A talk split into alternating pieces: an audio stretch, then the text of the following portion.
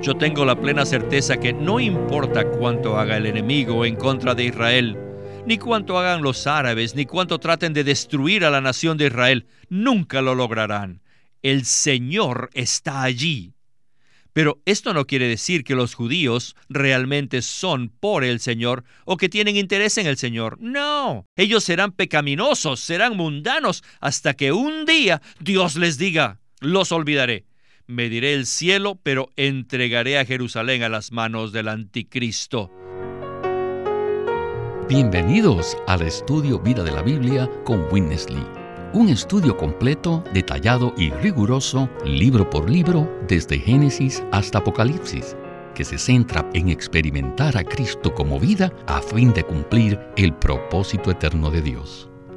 Pueden escuchar gratuitamente todos los programas radiales del Estudio Vida o leer en línea los libros del Estudio Vida en nuestra página de internet radiolsm.com. Una vez más, radiolsm.com. Mateo capítulo 17 relata que mientras el Señor Jesús se transfiguró delante de Pedro, Jacobo y Juan, estaban allí también presentes en este monumental evento dos representantes del Antiguo Testamento. Dice así Mateo 17.3. Y he aquí, se les aparecieron Moisés y Elías, hablando con él. Aquí Moisés representa la ley y Elías los profetas, de manera que estos dos dieron testimonio de Cristo en el Antiguo Testamento. Y en Apocalipsis 11, estos dos testigos volverán a aparecer en Jerusalén y profetizarán durante la gran tribulación. De esto y mucho más hablaremos hoy en el estudio vida. Este estudio vida se titula Jerusalén es hollada y los dos testigos dan testimonio. Con nosotros está en esta ocasión Ley Bustillo y él nos dará sus comentarios acerca de este estudio vida tan significativo. Bienvenido, Ley. Gracias. Pienso que este programa será de interés para muchos. Sí, Ley, yo pienso lo mismo. Según Apocalipsis 11, estos dos testigos aparecen en Jerusalén. Y según Mateo 17, ellos también aparecieron en el monte de la transfiguración. Por tal razón, Ley, ¿qué usted nos puede decir acerca de estos dos testigos? Estos dos testigos Moisés y Elías aparecen juntos en varios pasajes bíblicos. Por ejemplo, Zacarías 4, Mateo 17 y Apocalipsis 11. Moisés dio la ley y Elías fue el mayor de los profetas. En Lucas 16, 16, el Antiguo Testamento es llamado la ley y los profetas. Y en Lucas 24, 27, Cristo dijo de sí mismo, y comenzando desde Moisés y siguiendo por todos los profetas, les explicaba claramente en todas las escrituras lo referente a él. Estos dos ministerios, la ley y los profetas, han sido dos testigos de Dios en la tierra. Leamos ahora Apocalipsis capítulo 11, versículos del 1 al 4, acerca de estos dos testigos. Dice así la palabra. Entonces me fue dada una caña semejante a una vara, y se me dijo, levántate y mide el templo de Dios y el altar, y a los que adoran en él. Pero el atrio que está fuera del templo, deséchalo, y no lo midas, porque ha sido entregado a los gentiles, y ellos hollarán la ciudad santa cuarenta y dos meses. Y daré a mis dos testigos que profeticen por 1260 días vestidos de silicio. Estos son los dos olivos y los dos candeleros que están en pie delante del Señor de la tierra. Teniendo esta escritura como punto de partida, estamos listos ya para nuestro estudio vida de hoy. Adelante con Witness Lee. Chapter 10 Uh, El capítulo 10 y la primera parte del capítulo 11 are the insertion between son una inserción entre la sexta y la séptima trompeta, en la cual se nos muestra claramente que Cristo regresa a tomar posesión de la tierra. Después, en el capítulo 11, tenemos una visión que es muy crucial para que entendamos la profecía de este libro. Y esta visión es sobre las cosas de la gran tribulación que será durante los últimos tres años y medio de esta era presente. Aquí en la visión tenemos algo que mide. A Juan se le dijo que midiese el templo y el altar, el cual debe referirse al altar del incienso, el altar de oro. Estos deben ser el templo y el altar de oro en el cielo. Una caña se usa para medir, mientras que una vara implica castigo. Por consiguiente, la expresión una caña semejante a una vara denota la idea de medir con castigo, y medir equivale a santificar, preservar y poseer. Así que medir los cielos significa que durante esos tres años y medio los cielos son preservados del daño que Satanás hará, porque durante ese tiempo Satanás será echado del cielo, debido a que el Hijo varón habrá sido arrebatado al cielo y estará ya allí. Así que no habrá lugar para Satanás en el cielo. Los vencedores estarán allí y donde ellos están, nunca hay espacio para Satanás. De manera que en el capítulo 12 vemos que Satanás será echado fuera del cielo y será arrojado a la tierra.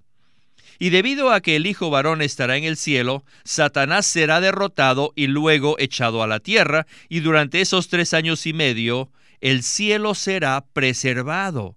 No habrá allí ningún rastro de Satanás. Satanás, el anticristo y el falso profeta, que son un trío diabólico, estarán en la tierra haciendo todo lo posible para corromperla. Así que al medir el cielo, Dios indica que lo preservará. Pero en este capítulo claramente se dice que el templo terrenal, que es el atrio que está fuera del templo, o sea, la Jerusalén terrenal que está en la tierra, será entregada a los gentiles, al anticristo, para que la destruya. Ley, más tarde hablaremos acerca de lo que sucederá cuando Satanás y el anticristo hollarán la ciudad de Jerusalén. Pero antes, quisiera que usted comentara acerca del factor que inicia este periodo de tres años y medio, o sea, lo que comúnmente llamamos la gran tribulación. Satanás tenía acceso a los cielos, pero no pudo permanecer allí porque los vencedores entre el pueblo de Dios fueron arrebatados a Dios y a su trono. Después de que el Hijo varón sea arrebatado, estallará una guerra en el cielo. Y como dice Apocalipsis 12, 8 y 9, el dragón y sus ángeles, o sea, Satanás y los ángeles caídos, no prevalecieron, ni se halló ya lugar para ellos en el cielo y fue arrojado a la tierra, y sus ángeles fueron arrojados con él. Este es un hecho glorioso. Después que el Hijo varón sea arrebatado al trono de Dios, ya no habrá lugar en el cielo para Satanás y sus ángeles malignos, sino que será arrojado del cielo a la tierra. Así que, sobre la tierra la situación será terrible. Y ese es el tiempo cuando los dos testigos aparecerán. Así es. Leamos ahora acerca de ellos en Zacarías capítulo 4, versículos 2 y 3. Dicen así estos versículos. Y me dijo, ¿qué ves?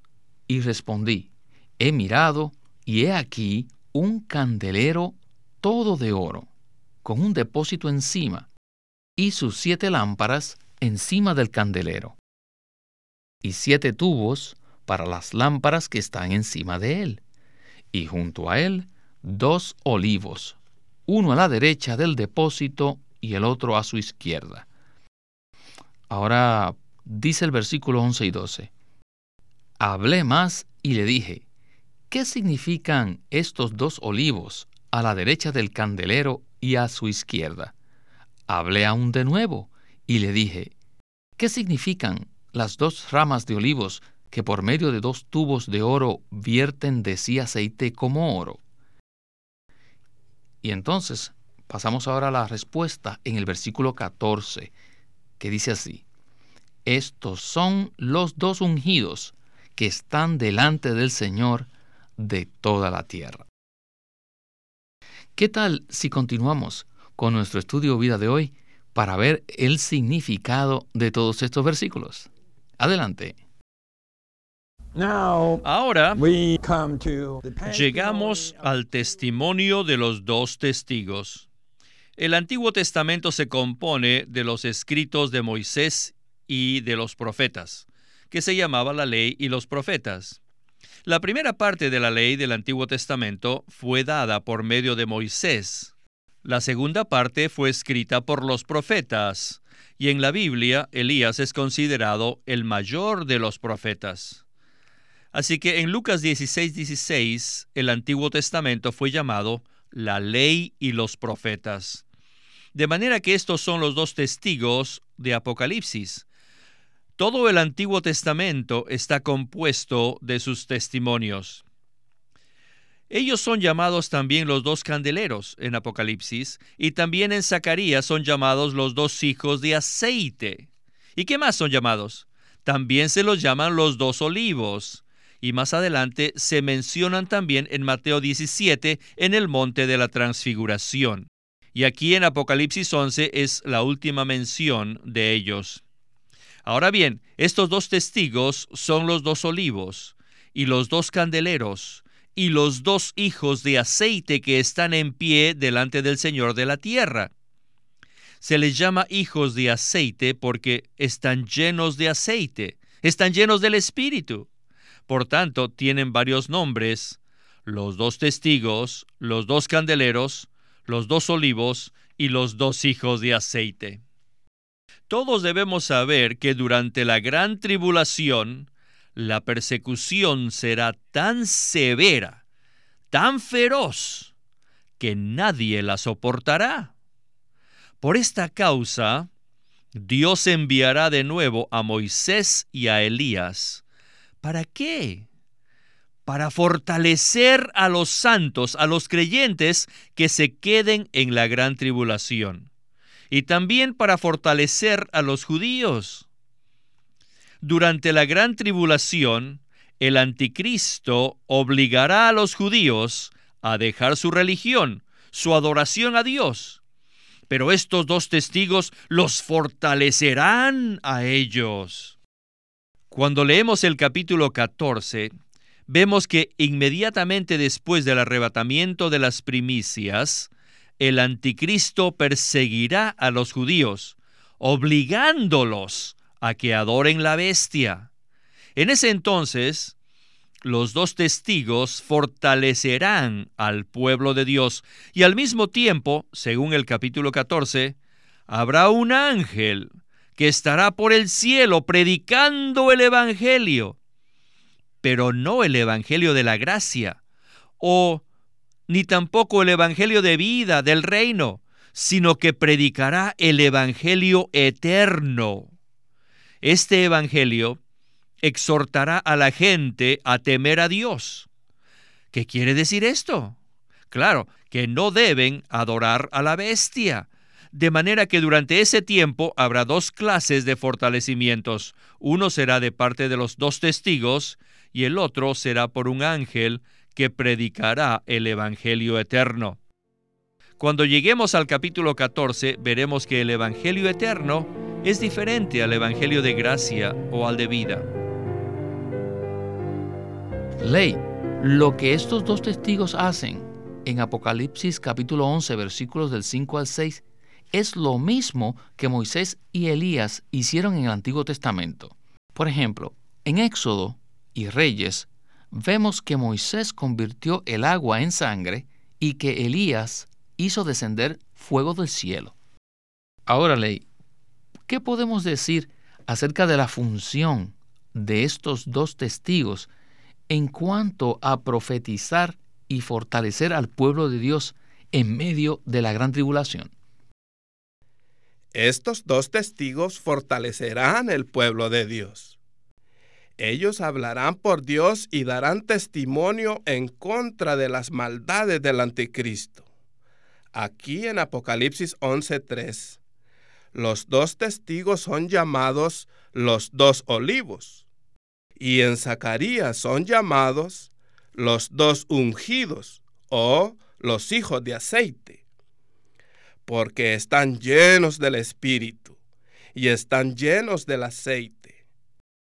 Durante la gran tribulación, la persecución será severa y feroz, porque el anticristo obligará a los judíos a dejar su religión y matará a los que no adoren su imagen en el templo. Por eso, Dios enviará a Moisés y a Elías, quienes están llenos del Espíritu, a fortalecer al pueblo de Dios, tanto a Israel como a los santos que queden durante la gran tribulación. Estos dos testigos también son dos candeleros que difunden la luz del testimonio de Dios. En la era de la iglesia, las iglesias son llamadas los candeleros. Pero en los últimos tres años y medio de esta era, estos dos testigos serán los candeleros, y ellos difundirán el testimonio de Dios, hablando por Dios y resplandeciendo la luz de Dios. En la gran tribulación habrá una trinidad maligna compuesta del diablo, el anticristo y el falso profeta, que atormentará a los hombres, blasfemará contra Dios y perseguirá al pueblo de Dios. Pero los dos testigos, Moisés y Elías, fortalecerán al pueblo de Dios. Entonces, esto quiere decir que estos dos testigos estarán allí como el suministro del Espíritu, lo cual será como un cargamento precioso en los días de la gran tribulación. Bueno, el fin de estos dos testigos aparentemente no es muy bueno, pero sin embargo nos alienta. Vamos a ver qué dice Apocalipsis capítulo 11, versículos del 7 al 12. Dice así, Cuando hayan acabado su testimonio, la bestia que sube del abismo hará guerra contra ellos y los vencerá y los matará. Y sus cadáveres estarán en la calle de la gran ciudad que en un sentido espiritual se llama Sodoma y Egipto, donde también fue crucificado el Señor de ellos. Y los de los pueblos, tribus, lenguas y naciones verán sus cadáveres por tres días y medio, y no permitirán que sus cadáveres sean puestos en sepulcro. Y los moradores de la tierra se regocijarán sobre ellos y se alegrarán, y se enviarán regalos unos a otros, porque estos dos profetas habían atormentado a los moradores de la tierra. Pero después de tres días y medio, entró en ellos el aliento de vida que venía de Dios, y se levantaron sobre sus pies, y cayó gran temor sobre los que los vieron. Y oyeron una gran voz del cielo que les decía, Subid acá, y subieron al cielo en una nube, y sus enemigos los vieron. ¿Qué tal si continuamos con Winnesley? Al final de la gran tribulación, esos dos testigos los habrán matado físicamente y todos verán sus cadáveres por tres días y medio, pero de repente resucitarán. ¿No creen que ese será el milagro más grande? Y ellos serán arrebatados al cielo. Eso será en la llamada, entre comillas, ciudad santa, en Jerusalén. Pero en este capítulo no la llama la ciudad santa Jerusalén, sino que la llama Sodoma y Egipto. En 1948, la nación de Israel fue formada. Pero los judíos que regresaron allí, a la tierra de sus antepasados, no son creyentes, sino que son personas incrédulas. Y hoy en día, les digo, la nación de Israel es la más mundana. Y finalmente será tan pecaminosa como Sodoma. Y al final de los tres años y medio, a los ojos de Dios, Jerusalén será como Sodoma, tan pecaminosa, y será como Egipto, mundana. Ellos tomarán la delantera para ser mundanos. Esta es su situación. No me gusta hablar mucho de esto. Solamente quiero mostrarles una ventanita que está en esta sección de la palabra por las cuales podemos ver la situación de los judíos al final de esta era. Será terrible. Por esta razón habrá tal persecución allí. Esperen un poco de tiempo y lo verán. Lean los periódicos y verán que allí ocurrirá esto y lo otro una vez, otra vez y otra vez y otra vez alrededor de este pequeño territorio de Palestina, alrededor de la Tierra Santa. Yo tengo la plena certeza que no importa cuánto haga el enemigo en contra de Israel, ni cuánto hagan los árabes, ni cuánto traten de destruir a la nación de Israel, nunca lo lograrán. El Señor está allí. Pero esto no quiere decir que los judíos realmente son por el Señor o que tienen interés en el Señor. No. Ellos serán pecaminosos, serán mundanos, hasta que un día Dios les diga, los olvidaré mediré el cielo, pero entregaré a Jerusalén a las manos del anticristo.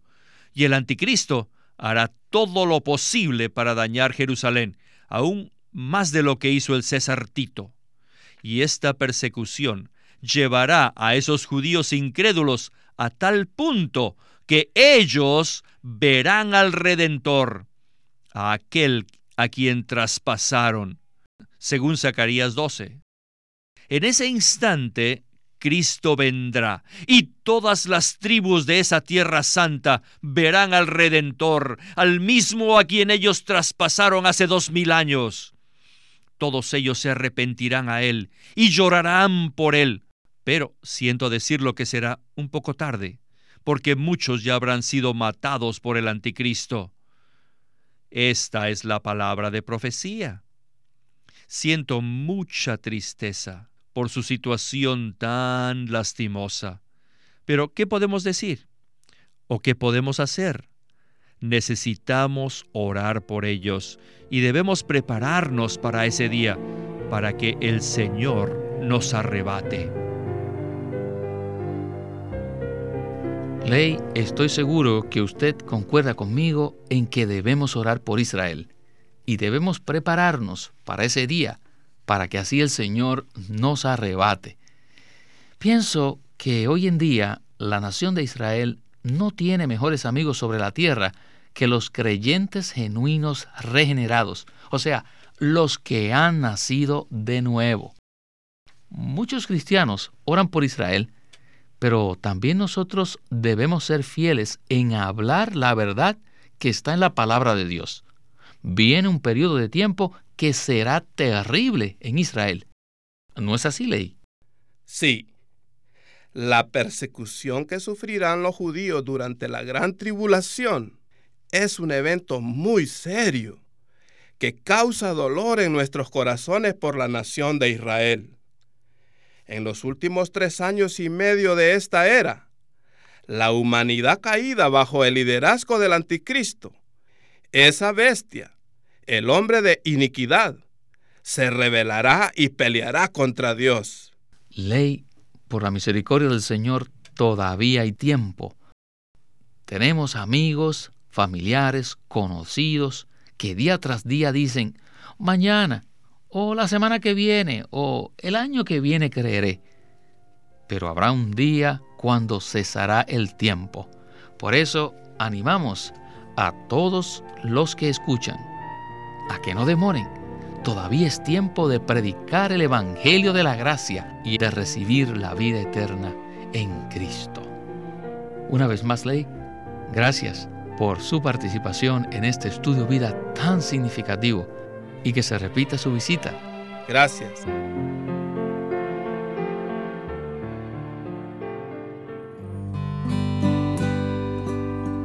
El quebrantamiento del hombre exterior y la liberación del espíritu. Watchman Nee profundiza en la revelación de lo necesario que es aprender a separar el alma del espíritu. Todo aquel que ha creído en Cristo y lo ha recibido, tiene el deseo de crecer en Él. El mayor estorbo para crecer en la vida no es las circunstancias ni las dificultades, sino una mente que no es renovada, una voluntad que no se somete a Dios y una parte emotiva inestable. En el quebrantamiento del hombre exterior y la liberación del espíritu, Watchman Nee presenta un cuadro claro de la necesidad que el hombre exterior sea quebrantado a fin que la vida de Cristo que está en nuestro espíritu fluya como ríos de agua viva que reconforten y edifiquen al pueblo de Dios. El quebrantamiento del hombre exterior y la liberación del espíritu por Watchman Nee. Queremos animarlos a que visiten nuestra página de internet libroslsm.com. Allí encontrarán los libros impresos del Ministerio de Watchman Nee y Witness Lee, la Santa Biblia versión recobro con sus notas explicativas y también encontrarán folletos, himnos, varias publicaciones periódicas y libros en formato electrónico. Por favor, visiten nuestra página de internet libroslsm.com. Queremos presentarles la versión recobro del Nuevo Testamento. Las verdades recobradas y la herencia de los creyentes deben ser poseídas y disfrutadas por todos los creyentes hoy día. El Nuevo Testamento versión recobro reúne en un solo tomo todos estos aspectos notorios del recobro de la verdad y la experiencia de la vida cristiana. Junto con el texto tenemos extensas notas de pie de página escritas por Witness Lee. Al comienzo de cada libro se halla un bosquejo que presenta una síntesis completa del libro. Ojalá que todos ustedes puedan tener acceso a conseguirse una versión recobro del Nuevo Testamento. Puede conseguirlas en su librería cristiana más cercana o llamando o escribiendo a Living Stream Ministry. Llámenos a nuestro teléfono gratuito 1-800-810-1149. 1-800-810-1149. Además, si desean, pueden comunicarse con nosotros enviándonos un correo electrónico a estudiovida.lsm.org.